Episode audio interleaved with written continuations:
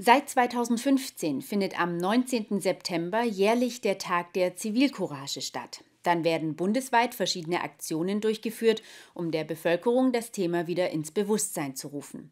Beamte des Polizeipräsidiums Reutlingen sind im Rahmen einer Aktionswoche zum Thema Zivilcourage in den vier Landkreisen unterwegs, um mit den Bürgerinnen und Bürgern ins Gespräch zu kommen. Am Mittwoch waren sie in Metzingen. Was kann ich tun, wenn ein Mitmensch in eine Notlage gerät? Darüber informierte die Polizei heute auf dem Kelternplatz in Metzingen. Sie gab Bürgerinnen und Bürgern Tipps auf den Weg. Auf jeden Fall mal hinschauen, nicht wegschauen, ganz wichtig. Dann ähm, vielleicht das äh, Opfer ansprechen, ob man ihm helfen kann, ob es Hilfe benötigt.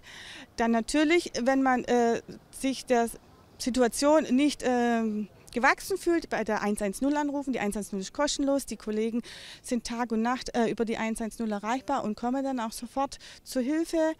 Und natürlich auch wichtig ist, äh, so als Zeuge dann sich die Merkmale des Täters einprägen, dass wir später äh, ja noch auch ermitteln können, wenn der Täter geflüchtet sein soll. Außerdem sollte man andere um Mithilfe bitten. Und zwar, indem man sie direkt anspricht.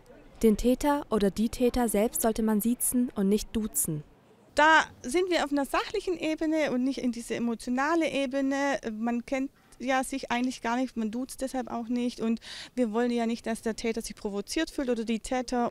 Mit der Aktionswoche zum Thema Zivilcourage wollte die Polizei das Thema wieder mehr ins Bewusstsein rufen und die Bürger dafür sensibilisieren.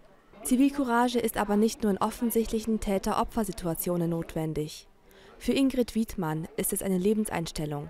Sie ist seit 20 Jahren Beauftragte für Kriminal- und Verkehrsprävention im Landkreis Reutlingen.